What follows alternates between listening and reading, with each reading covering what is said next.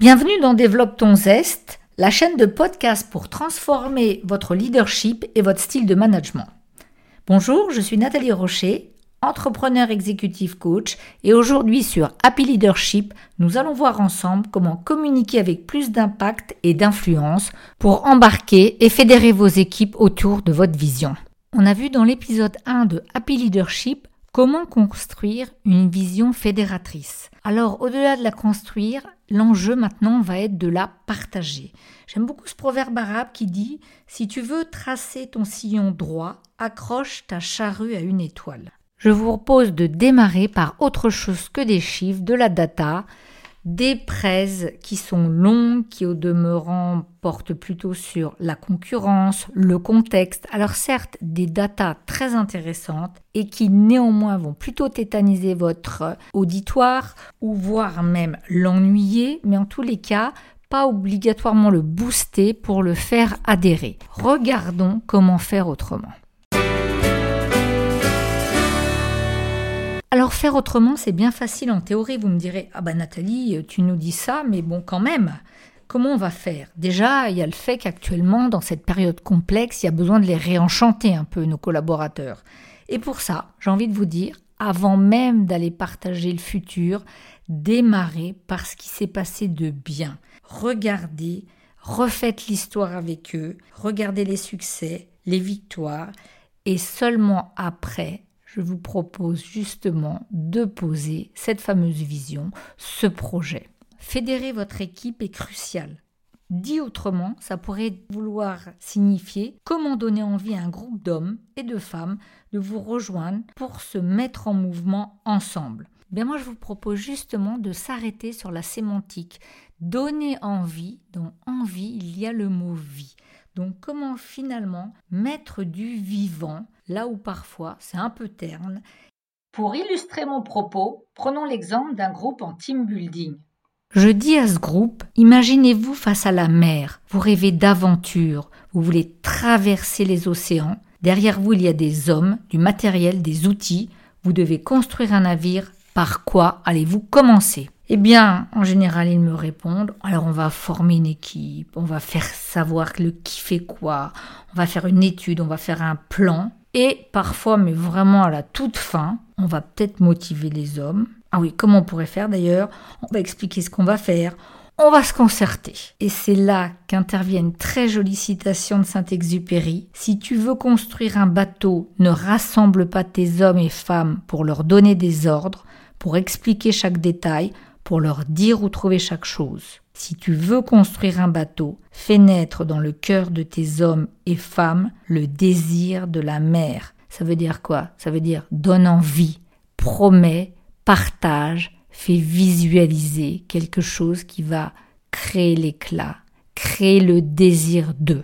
Créer le désir pour engager, pour faire bouger les gens, c'est pas facile, me direz-vous. Alors, et je vais vous même vous proposer de revenir quelque pas en arrière et de vous rappeler un leader avec lequel vous avez travaillé, avec lequel vous avez aimé vous engager. Si vous en avez pas en tête, peut-être un leader avec qui vous aimeriez travailler. Et vraiment, s'il n'y a rien qui vous vient, ben, pensez à Barack Obama, à Mandela, à Sœur Teresa.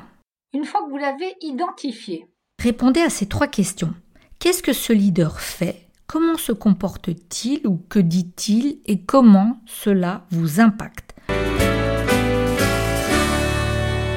Je ne sais pas ce que vous allez avoir trouvé et peut-être dans vos réponses, ça va diverger de ce que je vais partager maintenant. En tous les cas, en séance de coaching, les clients me répondent plutôt par des savoir-être. Voilà, ce leader-là, il m'a plu, il m'a entraîné parce qu'il était convaincant, parce qu'il y croyait, parce qu'il avait envie, parce qu'il était mordu de l'affaire, il était passionné.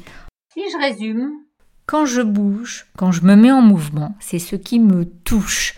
C'est ce que je venez de partager, c'est-à-dire j'ai bougé quand j'ai été ému, quand j'ai été touché, quand ça m'a impacté. Et donc, si on se rapproche de l'anglais, mouvement, motion, motion, ça fait penser à quoi? À emotion. Et oui, quand l'émotion est là, je suis touchée et quand il y a de l'émotion, il y a du motion.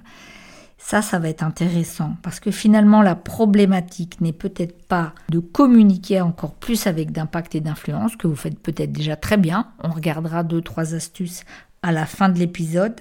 Mais c'est peut-être plutôt de se dire comment je vais toucher mes collaborateurs, comment je vais pouvoir aller les impacter afin qu'après, ils puissent se mettre en mouvement. Bonne question, non? D'ailleurs, vous avez remarqué, certains managers me disent je comprends pas, j'ai expliqué deux fois, trois fois, quatre fois, et je vois qu'il faut répéter avant que ça se mette en mouvement, avant qu'il y ait des actions. Ce qui pour vous est très coûteux en termes d'énergie, parce que ça peut, un, vous stresser, deux, prendre de votre temps, et en plus, répéter trois, quatre fois le même message, ça n'a jamais été une activité favorable. Eh bien, j'ai envie de vous dire, ou demandez-leur à vos collaborateurs. Qu'est-ce que vous avez compris finalement? Est-ce qu'ils ont bien capté le sens? Est-ce qu'ils ont bien capté le pourquoi? Et pour bien le capter, je vais faire référence à Simon Sinek qui a écrit un livre qui est pas mal du tout, qui s'appelle Commencer par pourquoi Comment les grands leaders nous inspirent à passer à l'action. Commencer par pourquoi, c'est être persuadé que vos collaborateurs ne vont pas s'engager grâce au comment, c'est-à-dire grâce à la data, grâce à la photo de la concurrence, grâce à des tonnes de slides et d'informations très cognitives, ils vont surtout s'engager grâce au sens. C'est vraiment à vous, en tant que leader, j'ai envie de dire, à relever la tête du guidon. Effectivement, parfois pour vos collaborateurs, c'est pas facile de se sentir encore utile, de voir les tenants et les aboutissants d'une mission, d'un projet, la vocation, le pourquoi ils sont là et à quoi ils servent va être premier, surtout actuellement. Si vous en êtes convaincu, je vous propose un pas de côté, une respiration et on y va, on regarde comment faire émerger le pourquoi. Je vais vous proposer de prendre un exemple que je rencontre souvent que vous m'apportez, c'est-à-dire vous êtes dans une société où vous lancez votre start-up et vous voulez conquérir un nouveau marché. Donc, ce qui va être important, c'est de travailler dans le futur. Je vais vous proposer de vous mettre dans les bottes de 7 lieux, de faire un pas de géant et d'avancer votre calendrier à 6 mois, 1 an quand votre vision ou votre projet est terminé vous avez réussi à appréhender ce nouveau marché. La méthode consiste donc à se projeter maintenant sur la ligne d'arrivée et pour cela me dire ce qui s'est passé en 1, quel est l'environnement en 2, ce que vous avez fait pour réussir, comment c'est, à quoi ça ressemble et quel goût ça a. Attention à pas tomber dans le piège qui pourrait être de mélanger le pourquoi, c'est-à-dire la vocation, avec les objectifs. Par exemple, multiplier par 4 le chiffre d'affaires, devenir le leader du marché ou réussir le lancement d'une innovation technique. L'idée, c'est d'aller encore plus loin. Identifier et commencer à partager le pourquoi, c'est vraiment partager ce en quoi vous croyez. Voilà la finalité de pourquoi un projet va être mis en place, ce qui vous fait kiffer l'affaire ou ce pourquoi vous pensez qu'il y a une utilité et c'est là la plus-value et c'est un des très bons moyens de toucher les personnes. Si vous y croyez, ils seront touchés et ils auront envie de s'engager. Je vous avais parlé en début d'épisode de deux trois astuces pour vraiment pouvoir gagner en impact et en influence. Maintenant que votre why est posé, le pourquoi est là, évidemment qu'il va falloir aligner aussi le comment, c'est-à-dire comment vous voyez les choses et ce que vous voulez qu'ils se produisent, le what. Le why, le how et le what, c'est pour Simon Sinek un cercle d'or. Ce cercle d'or est aligné lorsque vous êtes authentique. Ça veut dire quoi Cette authenticité? Eh bien ça veut dire quand vos paroles et vos actes vont traduire ce que vous mettez en mouvement. Ça ne veut pas dire qu'il n'y a pas d'autre vérité que la vôtre, mais en tous les cas, ça va vouloir exprimer que vous, vous avez une vérité, vous avez envie de la partager et surtout vous y croyez, avec l'idée de partager un message très clair et moi j'aime beaucoup, Simon Sinek propose de faire le test du céleri. Ça voudrait dire quoi? Imaginons que vous ayez décidé à titre personnel de manger sain. Donc, vous allez voir des collègues ou des amis, vous leur dites, bah, faudrait que j'achète quoi? Alors, il y en a qui pourraient vous dire, bon, bah, écoute, pour manger sain, faut manger local. Puis, il y en a d'autres qui pourraient vous dire, non, pour manger sain, faut manger beaucoup, beaucoup de fruits et légumes. Ou peut-être d'autres encore qui vous diraient, non, là, tu peux aller vraiment dans une alimentation sans viande. Et donc, je vous retrouverai un jour au supermarché avec un chariot rempli de plein de choses. Des choses locales, des gâteaux peut-être, pourquoi pas, ça peut être sain, des fruits, des légumes, du pain, enfin voilà, plein plein de choses. Et j'aurais bien du mal à voir quelle est votre direction, quelle est votre intention. Alors que si une autre fois je vous croise et que je vois quoi? Je vois des fruits, des légumes, des produits végétaux, du céleri, Là, peut-être que je me dirais Ah oui, je vois bien son intention et en un clin d'œil, je sais où il veut aller.